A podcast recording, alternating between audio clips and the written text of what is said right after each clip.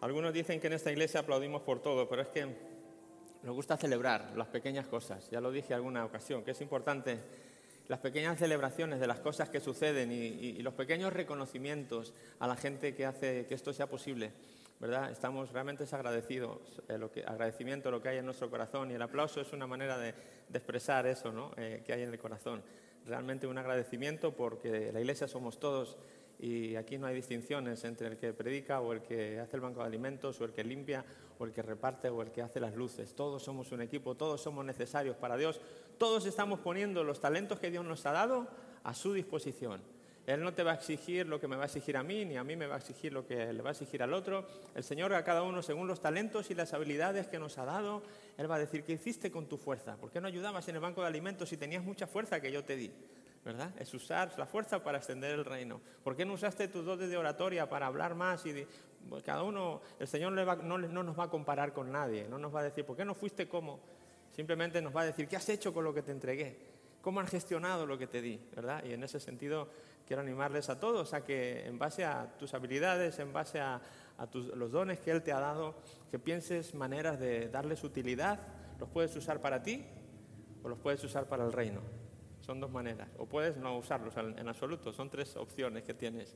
Pero yo te animo a que los uses para el reino de Dios, sean cuales sean, eh, porque es cuando uno encuentra satisfacción y, realización individual. Muy bien, vamos a continuar con, eh, con el, tema el tema del domingo pasado. Estuvimos hablando sobre, eh, es como una miniserie ¿no? que estamos haciendo, aliento para los tiempos que corren. Eh, y hablamos concretamente de la pérdida. ¿Recuerdan? Estuvimos hablando de, la pérdida y cómo superar, superar la pérdida. Y hoy eh, es el mismo aliento para los tiempos que corren, pero el tema que he escogido es no bajes la guardia. No bajes la guardia. Está un poco relacionado con lo que hablamos el, domingo pasado, pero eh, bueno, es, un, poco distinto, es ampliar una idea más. no bajes la guardia. Quiero empezar leyendo estos versículos de Primera de Pedro capítulo 5, si los quieren ir buscando mientras salen aquí. Voy a pedir al Señor que nos ayude. Señor, gracias por este tiempo, gracias por porque podemos adorarte y alabarte, Señor, con todo lo que somos. Eh, te damos gracias por la vida, por los dones que nos has dado y por poder ponerlos a tu servicio, Señor. Y en este momento queremos pedirte que tú nos ayudes, Espíritu Santo de Dios, que tú abras nuestros ojos, que tú abras nuestro entendimiento y que tu palabra llegue a nuestro corazón de una manera directa y poderosa y nos cambie y nos transforme a cada uno de nosotros según lo necesitemos, Señor. Te invitamos, Espíritu Santo, a este tiempo, a que seas el dueño y Señor de este tiempo y, que te muevas y actúes en nuestros corazones, Señor. Te lo pedimos en el nombre de Jesús. Amén. Muy bien, primera de Pedro 5, versículos del 8 al 10, eh, dice lo siguiente, estén alerta, estén alerta. Cuídense de su gran enemigo, el diablo, porque anda al acecho como un león rugiente buscando a quien devorar. Manténganse firmes contra él y sean fuertes en su fe. Recuerden que su familia de creyentes en todo el mundo están pasando por el mismo sufrimiento. Y creo que esta última frase es muy certera para los tiempos que vivimos, ¿verdad? Esta situación, este sufrimiento, vamos a decirle así, que estamos experimentando a nivel eh, mundial con la pandemia, el COVID y todo esto que, en lo que estamos y, y, realmente no sabemos si estamos saliendo de esto o estamos entrando, ¿verdad? Uno ya no sabe dónde está. Estamos como en una especie de laberinto en el cual no sabemos si ya la salida está ahí o si era una falsa salida y estamos realmente eh, otra vez donde iniciamos o estamos todavía perdidos. Realmente nadie lo sabe y las noticias a veces nos dicen una cosa, los, mismos expertos que nos dicen una cosa, al rato nos dicen lo contrario y uno pues realmente ya no sabe qué pensar, pero pues de alguna manera estamos sufriendo, como decía Ana, sufrimos por no poder abrazar a, nuestros hermanos, sufrimos por no poder ser, mostrarnos como somos, por tener que estar tapados todo el día, por estar en vilo de, si me lo pegan o no me lo pegan, tendré fiebre o no tendré, ¿verdad? Es, es como una especie de sufrimiento, es un sufrimiento distinto a quizá el que está hablando aquí pero no deja de ser sufrimiento. Y, esta pérdida de la que hablábamos el domingo pasado, la pérdida de la normalidad, la pérdida quizá laboral, la pérdida de muchas cosas, eh, pues de alguna manera es un sufrimiento que estamos sufriendo, pero no solo nosotros, esto es un sufrimiento que todos los creyentes y todos los no creyentes, todas las personas en el mundo entero lo están sufriendo. Pero la idea es no, bajemos la guardia en tiempos como este eh, que estamos sufriendo, en tiempos de pérdidas de sentimientos, algo que el enemigo quiere hacer es que bajemos la guardia. Este, bajar la guardia se entiende lo que quiere decir, ¿verdad? no sé si. Eh, yo creo que viene del de la terminología del boxeo. ¿no? Cuando uno sale al ring, un púgil sale al ring a, boxear, lo que hace es levanta la guardia, ¿verdad? Se, pone en guardia y está como preparado, está firme, está en tensión porque le vienen golpes. No ha salido ahí a disfrutar, no, no sale ningún boxeador ahí al ring con una, ¿verdad? Con una cervecita ¿verdad? y así relajado y distraído, porque a la primera que se distraiga es un golpe ya no lo cuenta más. Ahí se va la cerveza y ahí se va lo que tenga y probablemente lo que vea es la lona más cerca de su cara. Tiene que estar en guardia, tiene que estar firme, tiene que estar preparado porque hay un adversario enfrente de él que le quiere hacer daño, ¿verdad? Le quiere hacer daño. Sabemos que es un deporte y está arreglado y todo, pero busca ganarte, busca tumbarte, busca acabar contigo. Y esto es un cuadro que espiritualmente no es distinto. El, boxeador realmente pues lo ve, le ve al el contrincante, sabe por dónde viene, por dónde no viene, le analiza. Nosotros no tenemos esa posibilidad en el mundo espiritual de ver al enemigo de esa manera físicamente y saber por dónde viene y por dónde no viene. Pero te voy a decir algo. Tú y yo vamos a encajar mejor los golpes, nos vengan por donde nos vengan, si estamos en guardia, a que si estamos así, ¿no? De, de relaj por la vida. soy cristiano, Jesús me ha salvado tengo vida eterna, ¿verdad? Y vamos con una, no pasa nada, estoy tranquilo. Sí, en un sentido estamos tranquilos porque Él vela por nosotros, ¿no? Pero a la vez hay un enemigo merodeando y tú tienes que ser consciente de esto. Él está dando vueltas y dice, el cuadro es muy gráfico. Él no, está como un gatito buscando a quien araña, está como un león buscando a quien devora. ¿verdad? Y él, quiere acabar con la vida de, la gente, él quiere acabar con, con la fe de los cristianos, él quiere acabar quiere hacer destrucción, él quiere hacer mal. Eh, la palabra de Dios en Juan 10:10 nos dice que el enemigo no viene sino para robar, matar y destruir. Ese es su, máximo fin, es, la destrucción. Él sabe que le queda poco tiempo y, de alguna u otra manera él quiere arrastrarse con él a, todos los que, a todos los que pueda. Y eso es una realidad espiritual que tú y yo nunca podemos obviar. No te digo esto para meterte miedo, no te digo esto para que seas un cristiano temeroso y que vayas por todas las esquinas, ay, ay, que viene el león. No es eso, porque con nosotros está el león de Judá, que ha vencido al león, le ha expuesto en la cruz, le ha, exhibido todo, le ha, quitado todo el poder y ha, ha vencido sobre él en la cruz. Y él ya no tiene poder para nosotros. Y esta es la buena noticia que yo quiero darte. Aunque su fin es destruir, él no puede destruirte, él no puede destruirme. ¿Por qué lo sé? Porque si pudiera ya lo había hecho. Si Él pudiera haberte destruido, Él ya lo habría hecho. Pero, pero tenemos quien nos cuida, tenemos quien nos guarda y el, al enemigo será dado poder limitado. Él a veces quiere hacernos pensar que todo lo puede y el único que lo, puede todo es, es, Dios. Él es el único que todo lo puede y Él está controlando y revisando hasta dónde el enemigo ataca o no ataca. Y la palabra de Dios dice que no seremos tentados y probados más de lo que podamos resistir. Y tenemos un montón de promesas de que el Señor está con nosotros y mayor es el que está en nosotros que el que está en el mundo. Tenemos muchas, muchas promesas y, el, Dios está a nuestro lado y si Él con nosotros, ¿quién contra nosotros? Ni siquiera el león rugiente, ¿verdad? Estas son las buenas noticias. Pero eso no exime el que tú y yo entonces, ah, pues entonces me relajo y no hago nada. No es esto lo que quiero decir. Sí, sabiendo que Dios está con nosotros, aquí Pedro nos está diciendo también algo que tú y yo tenemos que hacer. Que dice versículo 9, después de ver que anda al acecho como un león rugiente y que está buscando a quién devorar. Y mira, él le está buscando. Esto es él no va con cualquiera, él va, busca. ¿Y quién es la presa más fácil? La presa descuidada, la presa indefensa. Y a por él va, él busca a quién, a, quién, a quién devorar. Pero dice versículo 9, eh, Pedro está diciendo a los creyentes, hey creyentes, sabiendo esto, y a pesar de que el Señor nos guarda, manténganse firmes contra Él, ¿verdad?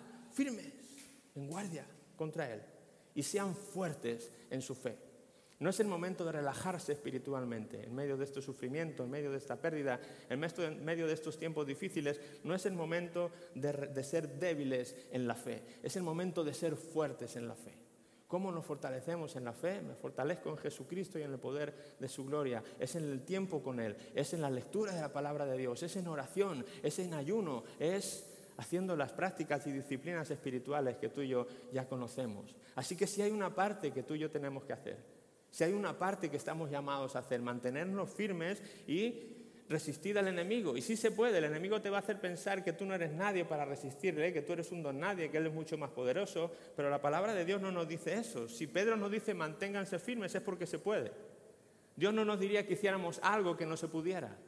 Si Dios dijo a través de Pedro, manténganse firmes contra él, es que se puede, podemos hacerle frente y podemos estar firmes. Santiago lo confirma, dice en 4.7, versículo 7 del capítulo 4 de Santiago, resistan al diablo y ¿qué pasará? Él huirá de vosotros. Pero hay, una, hay una acción de nuestra parte, resistan, no se relajen, resistan, no bajen la guardia, no se queden ahí como eh, cogiendo margaritas por el campo. Estamos en guardia, estamos pendientes, estamos firmes, nos mantenemos atentos en oración, en lectura y el Señor cubre nuestras espaldas. No pienses que Él cubre nuestras espaldas, Él está con nosotros, Él nos avisa, Él nos susurra, pero tenemos que estar cerca, tenemos que estar cerca del Señor y ver que Él nos está diciendo, fuertes en la fe, resistimos al diablo y Él huye de nosotros. Ahora, el, diablo, la estrategia más clara y más fuerte que tiene para, para derribarte a ti, a mí, devorarnos, es es la mentira, es, es su principal arma. Es la, arma que, el, arma que usó desde el comienzo en el Edén con Adán y Eva, el engaño, y a través del engaño es que quiere causarte a ti a mí problemas y causarnos la destrucción. Por eso digo, Él no puede destruirte directamente, pero si puede engañarte para que tú mismo te destruyas, entonces finalmente pues Él habrá sido el causante de la destrucción, pero de una manera indirecta. Hay una historia que conté de esto, creo que ya la conté, pero por si alguno no estaba ese día, eh, la vuelvo a repetir, pero dice que un día un, diablo, o el diablo, fue por ahí y soltó un caballo que estaba atado.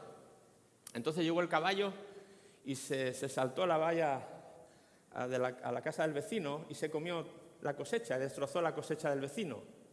Entonces el vecino cuando se dio cuenta de lo que había pasado, sacó una escopeta y ¡pum!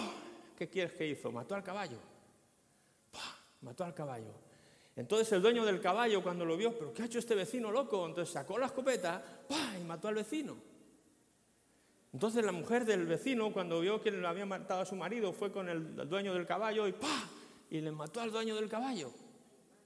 Y llegó el, dueño del, el, hijo del dueño del caballo y dijo, esta vecina loca que ha hecho y fue y ¡pah! y mató a la vecina. Entonces los, vecinos que estaban ahí de, la familia viendo lo que el muchacho había hecho, fueron todos y quemaron la casa del, muchacho y le prendió fuego y mataron al muchacho en la casa con casa y todo. Y, fue un desastre y alguien le preguntó al diablo, pero ¿por qué has hecho todo esto? ¿Por qué has hecho todo este mal y toda esta destrucción? ¿Y sabéis lo que dijo el diablo? Ey, ey, ey, a mí no me echen la culpa que yo solo solté el caballo. A mí no me echen la culpa que yo solo solté al caballo. Hay, dentro de nosotros un, mal que reside. Hay un pecado que nos viene desde que nacemos a este mundo. Hay, hay, la vieja naturaleza, como el Nuevo Testamento la describe.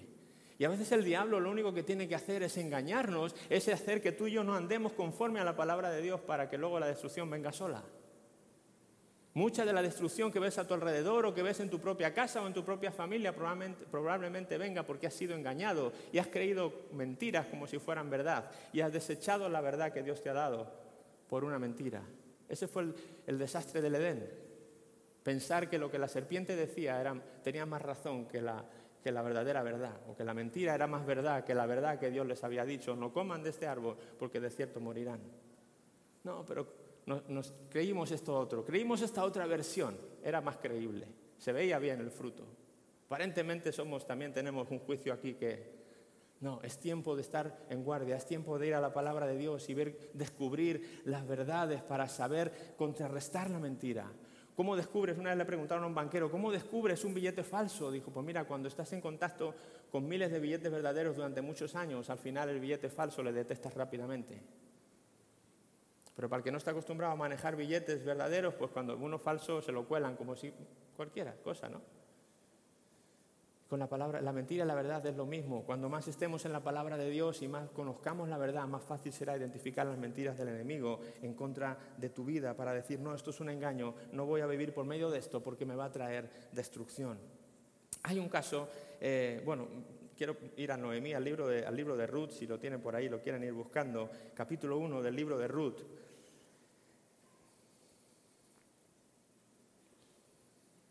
Porque el, enemigo es, astuto y él va a usar todas las circunstancias que pueda para, su ventaja, para, para, aventajarnos y para sacar partido de ello. Y en medio de este sufrimiento y pérdida que, que, estamos hablando, pues el enemigo está diciendo, esta es una buena ocasión para sacar tajada, por así decirlo, de la vida de muchos.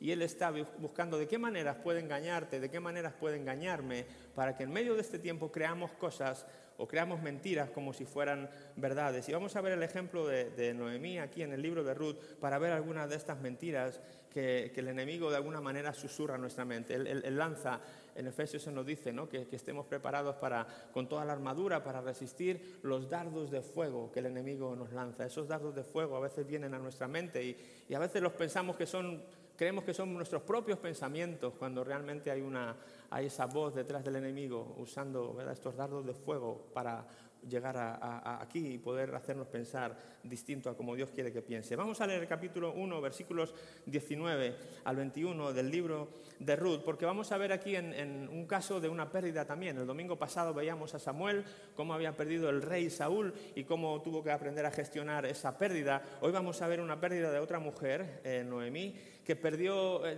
cosas importantes, ¿verdad? Ellas recuerdan la historia, se fue de, Israel a la ciudad de Moab, se fue con su esposo, con sus dos hijos, pero tuvo una pérdida estando allí. Perdió primero a su esposo, fue una gran pérdida, pero después perdió a sus dos hijos. O sea, ya no solamente se había quedado viuda con hijos, ahora se había quedado viuda sin hijos. Los hijos se habían casado con dos mujeres moabitas, pero pues ahora quedaban ella y sus dos nueras, nada más, para hacer frente a la vida. Y en esos tiempos, ser viuda y no tener hijos que te ayuden era, era un, estado, era una gran pérdida. Y el enemigo desde las, donde esté, dando vueltas ahí buscando a quien devorar, dijo, a ver cómo devoro a Noemí. A ver cómo devoro a Noemí y probablemente a Ruth y a Orfa, sus dos nueras también. A ver cómo uso esta pérdida que ha habido en sus vidas para poder engañarles y para poder causar que eh, sufrimiento, dolor y todo lo que Él quiere causarnos a ti y a mí también. Versículo 19. Eh, cuando esto, eh, la historia aquí es cuando ellas, después de verse en esta condición, Noemí quiere volver otra vez a, Jerusalén, a, perdón, a Belén, a su ciudad, quiere volver a su país, porque ahora allí había, se había pasado el hambre por el cual se habían ido y ya quiere volver, no quiere seguir en Moab, en la tierra extranjera, entonces quiere volver. Una de las sus nueras le había dicho que se quedaba en su tierra, era, moabita, pero la otra, que era Ruth, vuelve con ella, quiere volver con ella, le dice, tu Dios será mi Dios, tu pueblo será mi pueblo, yo me voy contigo. Así que este es el cuadro, aquí estamos, Noemí y Ruth volviendo al país, eh, a la tierra de Noemí. Y dice esto, versículo 19, de modo que las dos siguieron el viaje. Cuando entraron en Belén, la ciudad a donde iban, cuando entraron en Belén, todo el pueblo se conmocionó por causa de su llegada. Hacía ya más de una década que esta mujer se había ido de su lugar, de sus parientes, de sus vecinos, y ahora estaba volviendo. Y pues fue una gran conmoción para la gente. ¡Wow! ¿Quién viene por ahí? ¿Verdad? De alguna manera reconocieron, eh, reconocieron a Noemí. Dicen, ¿de verdad es Noemí? Preguntaban las mujeres. ¿no? Era una gran alegría, no se lo creían. Había vuelto al pueblo pues uno de los, una de las suyas, ¿verdad? Una amiga, una vecina, una querida. Eh, ahí viene, ahí viene Noemí. Es ella, ¿será que es cierto? ¿Será que ha vuelto? Había un gran revuelo, una gran conmoción. Pero contrasta este, esta gran emoción. Yo casi me quiero imaginar a las vecinas. ¿Te ha pasado alguna vez que te dan una, una noticia así de que, oye, ¿sabes qué tal persona que vuelve, que regresa aquí y que va a estar aquí otra vez con nosotros? Y, y te entra una alegría grande, ¿te ha pasado alguna vez? Que, ¿En serio? Que, wow, yo lo he vivido, yo lo he vivido, eh, ¿verdad? Y yo sé que muchos de, ustedes también, eh, cuando tienes estas noticias de tal persona que otra vez vuelve, ah, y te estás, la, cabeza te da vueltas, la emoción, pero de repente hay un, como un cambio aquí drástico y vemos a, en medio de esta alegría que la propia Noemí las interrumpe y dice, no, ¿verdad? Es como que, el bajo. No, dice, no me llamen Noemí, no me llamen Noemí, eh, contestó ella, más bien llámenme Mara, porque el Todopoderoso me ha hecho la vida muy amarga. Me fui llena, pero el Señor me ha traído vacía a casa. ¿Por qué llamarme Noemí cuando el Señor me ha hecho sufrir y el Todopoderoso ha enviado semejante tragedia sobre mí? Es como que, ¿verdad? El bajón. No, me llamen, no me llamen así. Y esta es la primera mentira que el enemigo va a querer eh, traer a nuestra vida en tiempos de pérdida. Tú no eres quien realmente eres. Tú no eres quien realmente eres. Esa es la primera mentira que el enemigo en tiempos de pérdida y sufrimiento va a traer a nuestra vida. Tú no eres quien realmente eres. Esto hay que entender el significado porque aparentemente no tiene como mucho sentido, ¿verdad? Eh, mm, Noemí en, hebreo significa dulzura. Noemí significaba dulzura. Cuando alguien ponía un nombre en esos tiempos no se ponían al azar. Los nombres no se ponían así de que como quizá los ponemos hoy, hoy muchas personas los ponen hoy. Ah, me gusta este, se lleva aquel, o este me suena bien, o ¿verdad? cosas así. En ese tiempo cuando se nombraba a alguien era como una etiqueta que tú ibas a poner a una persona para el resto de su vida y no se la querías poner de cualquier manera. Entonces normalmente buscabas las características de la persona, quizá para entonces poner, ver qué nombre le asemejabas a cómo la persona era. Para mí esto me dice que realmente esta era una mujer dulce y los padres dijeron, esta es una dulzura de niña, la llamamos dulzura, vamos a llamarla como ella es, dulzura, Noemí, así se llama.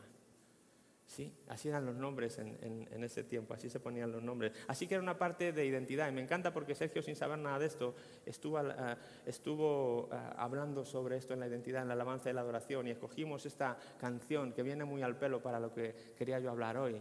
Como digo, otra vez sin, sin él saber de lo que yo iba a hablar pero me encanta cuando el Espíritu Santo un poco está haciendo estas conexiones y, nos lleva por un tema. Siento que es, que es, algo que Dios nos quiere decir en esta mañana. Así que cuando ella ve que el pueblo realmente va, va a verla, va a la identifica como es, ahí viene dulzura, ahí viene dulzura, y realmente ella analiza la situación de su vida y redefine quién es por lo que le está pasando en vez de por quién ella realmente es redefine su identidad por lo que le está pasando, y busca realmente el, contraste. No me llamen dulce o dulzura, llámenme Mara. Mara significa amarga.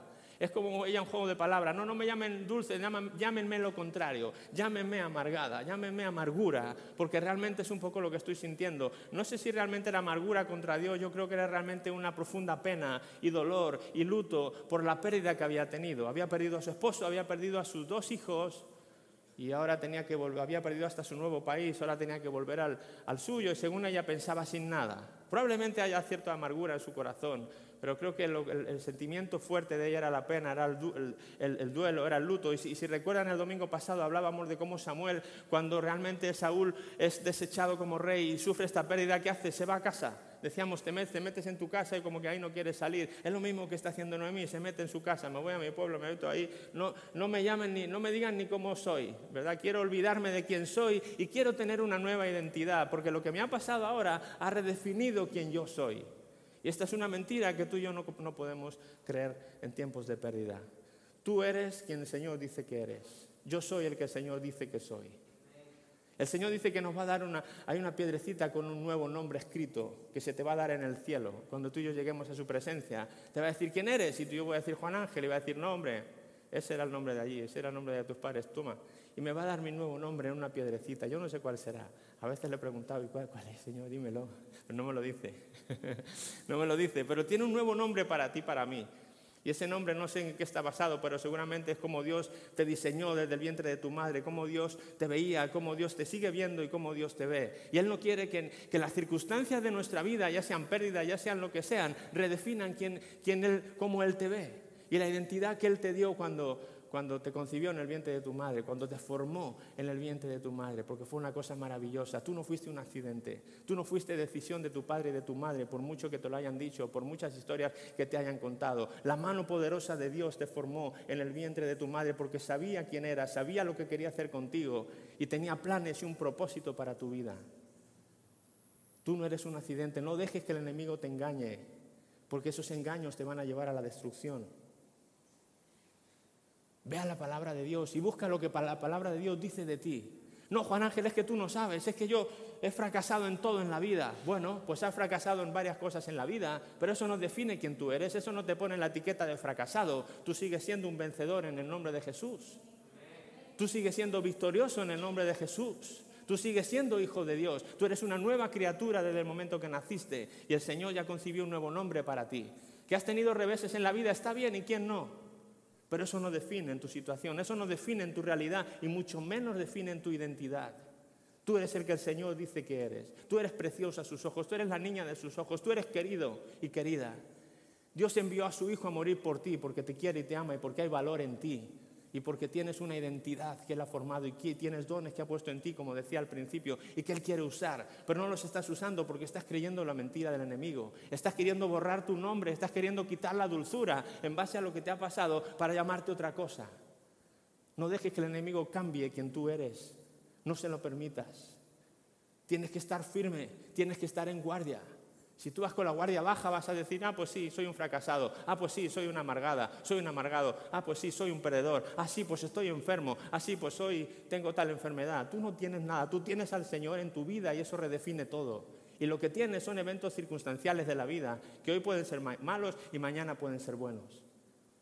Cualquier situación que tú estés viviendo ahora, el Señor la puede cambiar en un instante. Ve al Nuevo Testamento y ve a Jesús obrando. Ve a los apóstoles obrando en el libro de los Hechos, cambiando la vida de cientos de personas que no podían andar y de repente por años y en un segundo se ponen a andar. Personas que no podían ver desde el nacimiento y de repente empiezan a ver. No eran ciegos, eran personas que temporalmente habían perdido la visión física nada más, pero se encontraron con Jesús y lo cambió todo. Tú no eres distinto, porque Dios no es distinto porque Dios sigue siendo el mismo, sigue siendo igual. No dejes que el enemigo redefina quién tú eres. Busca en la palabra de Dios quién eres tú, el Señor, cómo te ha hecho el Señor. Hemos leído, yo perdonado, como dice, escogido, perdonado, yo soy quien tú dices que soy. Libre soy en Él, tú eres libre.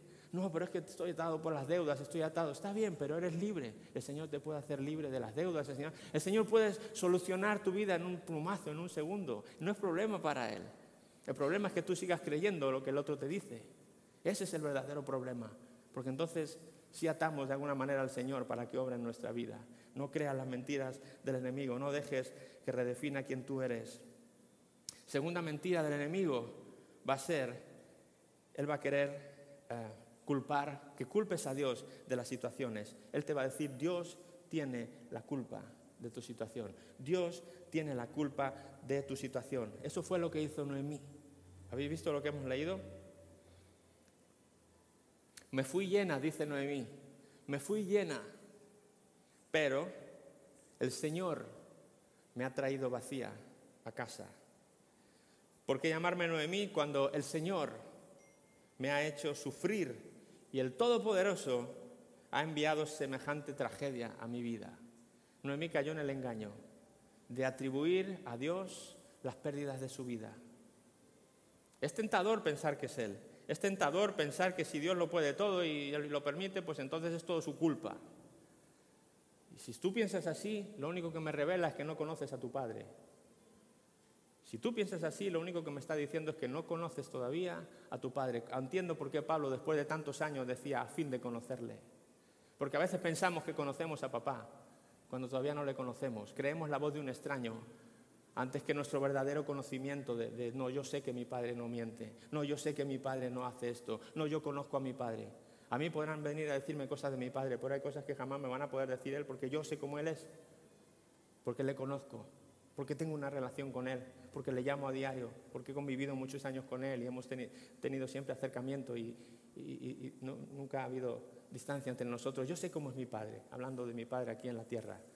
Y pues, si bien alguna persona me dice ciertas cosas, algunas quizás, bueno, pues a lo mejor eso puede ser, pero ah, no, no, a eso no me digas, de eso estoy seguro. Mi padre no es eso. Y si puedo pensar así de un padre terrenal, imagínate cómo puedo pensar de mi padre celestial que no miente, que no hay variante de duda en él, que no hay sombra de duda ni mentira, ni él no es hombre para que mienta, ni hijo de hombre para que se arrepienta, dice la palabra de Dios. Él es inmutable, Él es eterno, Él no ha cambiado ni un ápice. Yo sé cómo es. Que nadie me venga a decir cómo es mi Padre ahora. Yo sé cómo Él es, porque tengo una relación con Él, porque le conozco, porque conozco su voz. Mis ovejas oyen mi voz y yo las conozco y me siguen, dice la palabra de Dios. Cuando tú eres oveja del Señor, cuando tú le sigues, cuando tú estás cerca del pastor, de tu padre, es mucho más difícil creer las mentiras que vienen de Él. Y una mentira como esta de no, Dios tiene la culpa, digo, es cuidado, cuidadito, eso, eso, eso rechina, eso no concuerda con lo que yo sé que mi padre es. Porque mi padre no quiere nada mal para mí. Mi padre no, quiere, no tiene la intención de hacerme daño. Eh, y en, situaciones así es muy común. ¿Os acordáis de la situación de Job? El libro de Job es un caso parecido, un montón de pérdidas, más seguidas una detrás de la otra, los animales, el ganado, los hijos, los siervos, un montón de pérdidas una tras otra, y el enemigo, Dios dando permiso al enemigo para hacer todo eso. Y ahí hay dos, dos posturas ante esa situación. Basta ya, Señor, ¿por qué me has hecho esto? O la, o la situación de Job. Dios es el que da, Dios es el que quita. Aquí me pongo, alabado sea el nombre del Señor y adoró, le adoró a Dios. Ahora, ¿qué hizo su esposa? Ha sido tu Dios el que te ha hecho todo esto. Anda, reniega de tu Dios ya y muérete. Ese fue el consejo de la esposa.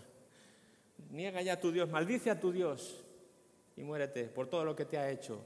Yo no, veo yo no veo a la mujer ahí, yo no veo a Noemí, yo veo al enemigo lanzando dardos de fuego a estas personas, diciendo, ahora es el momento de que pienses cómo es tu padre. Ha sido él, y después de ha sido él, lo siguiente es porque no te ama, porque no te quiere, porque no cuida de ti, y toda la sarta de mentiras que viene con ha sido él.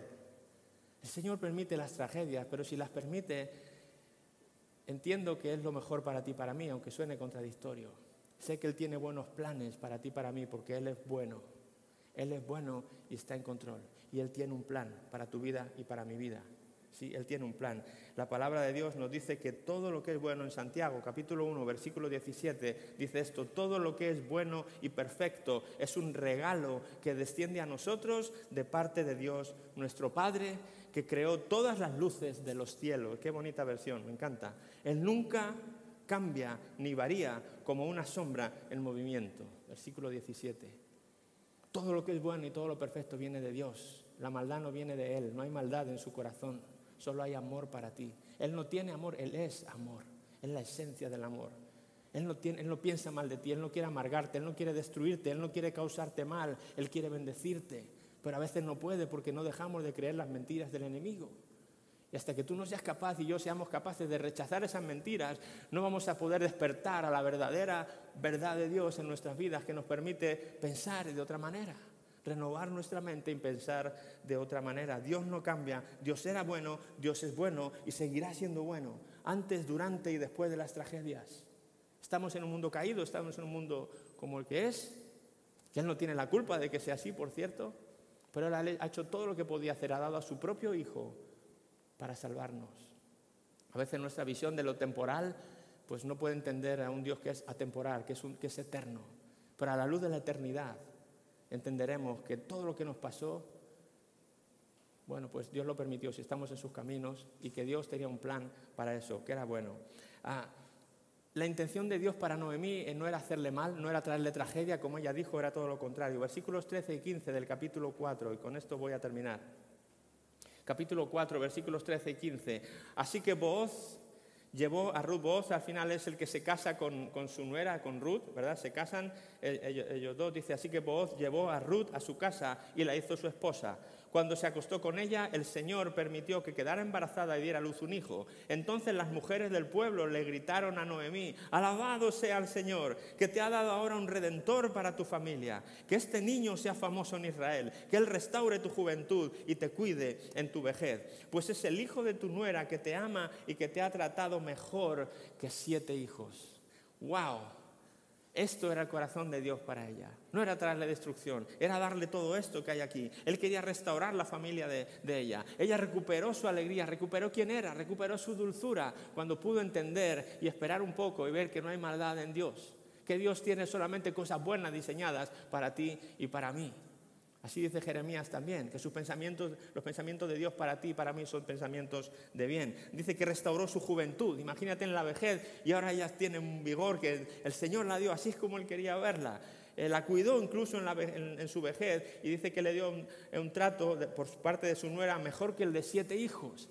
Sí, había perdido dos hijos, pero ahora el Señor le dio un cuidado de siete hijos. Ese es el corazón de Dios. Y si tú vas a Job es lo mismo. Todo lo que perdió el Señor se lo restauró por el doble. Porque a veces Dios permite pérdidas temporales en nuestra vida, tragedias temporales en nuestra vida, que nos van a catapultar a una bendición muchísimo mayor aquí. Pero esto depende de que yo entienda que aquí el Señor no ha hecho nada, que el Señor está en control de mi vida y sigue siendo bueno aun cuando estoy en medio de la tragedia. Su corazón siempre es de bien, sus planes siempre son de bendición para ti, para mí, para los que confiamos en Él y en su palabra. Noemí pudo sostener en sus brazos al abuelo del rey David. Ese es el hijo que le llegó por su nuera. El nieto que le llegó era el, abuelo del que iba a ser el, rey David, que como vimos el domingo pasado fue el que restauró y llevó a Israel a la época dorada de la nación. ¿Te das cuenta? Sí. Dios no ha cambiado. Lo mejor está por venir. Lo mismo es el domingo pasado.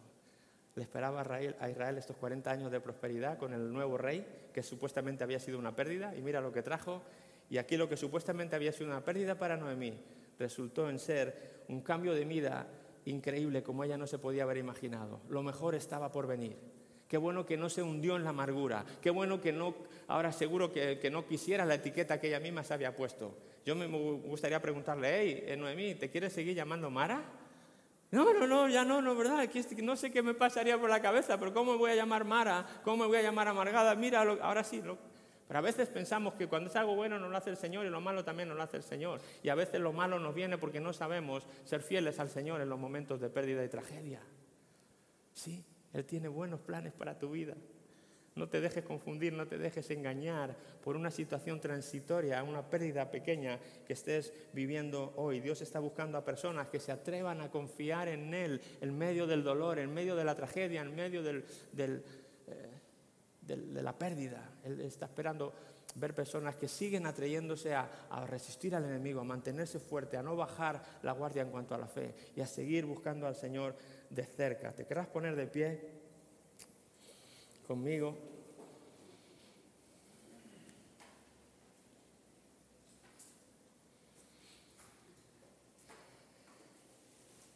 Quiero invitarte a que cierres los ojos y que estas palabras que yo te voy a decir ahora calen en tu corazón, en tu mente y en tu corazón. No son palabras mías, son palabras de Dios. Romanos 8:28 dice, a los que aman a Dios, todas las cosas les ayudan a bien. A los que aman a Dios, los que confían en Él, los que tienen una relación cercana con papá, los que escudriñan sus escrituras porque anhelan conocer la verdad, los que obedecen sus mandamientos, a todos esos, todas las cosas, incluidas las tragedias, incluidas las pérdidas, incluidos los reveses de la vida, todas las cosas les ayudan a bien. Señor, gracias. Que este versículo, que estas palabras, Señor, realmente sean la verdad que reina y gobierna nuestras vidas, Señor. Permítenos resistir al enemigo en estos tiempos difíciles, en estos tiempos de pérdida, Señor. Permítenos no bajar la guardia, Señor, y mantenernos firmes y fuertes en nuestra fe, porque no queremos creer una mentira como si fuera una verdad. Ayúdanos a identificar la mentira cuando la veamos, cuando la escuchemos, Señor. Y ayúdanos a creer la palabra, tu palabra, Señor, tu verdad. Tú eres la verdad, Jesús. Tú eres la verdad, oh Dios. Ayúdanos a creer tus palabras de verdad, oh Dios, y a vivirlas en los momentos de pérdida, en los momentos de tragedia, Señor, que podamos pensar que tú eres bueno para con nosotros, que tú no quieres hacernos mal, sino bien, que tú quieres llevarnos a un nuevo nivel, que tú quieres prosperarnos, pero a veces es necesario que pasemos por diferentes pruebas, por diferentes situaciones difíciles, por diferentes tragedias en nuestra vida. Señor, enséñanos a gestionarlas bien. Enséñanos a ser buenos administradores de todo lo que viene a nuestra vida. Y renueva y transforma nuestro pensamiento, Señor. Renueva y transforma nuestra mente para poder pensar, para poder tener una nueva manera de vivir, una nueva manera de pensar, Señor. Que tu palabra limpie nuestro corazón, sobre todo nuestra mente, Señor. Y cada vez que el enemigo venga con sus dardos de fuego a atacar nuestros pensamientos, ayúdanos por tu Espíritu Santo a identificarlas. Gracias, porque tú siempre eres bueno. Decidimos creer que somos quien tú dices que somos. Decidimos creer que somos libres en esta mañana. Decidimos creer que nos has escogido en esta mañana, que no somos accidentes, Señor. Decidimos creer que tú nos has perdonado a pesar de lo mucho que hayamos hecho en nuestra vida.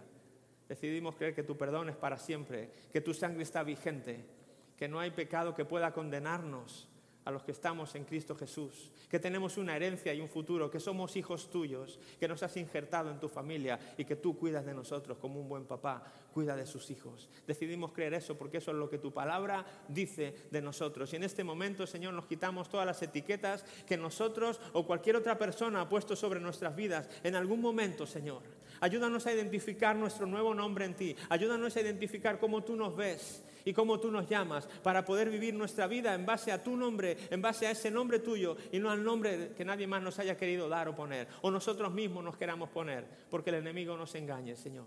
En esta mañana queremos identificar tu nombre para nosotros, Señor. Ayúdanos por tu Espíritu Santo, Señor. Ayúdanos. Y gracias por tu palabra, que es siempre fiel, siempre cierta, siempre verdadera. Gracias, Señor, en el nombre de Jesús. En el nombre de Jesús. Amén. Amén. Puedes darle un aplauso al Señor por lo que ha hecho en tu vida.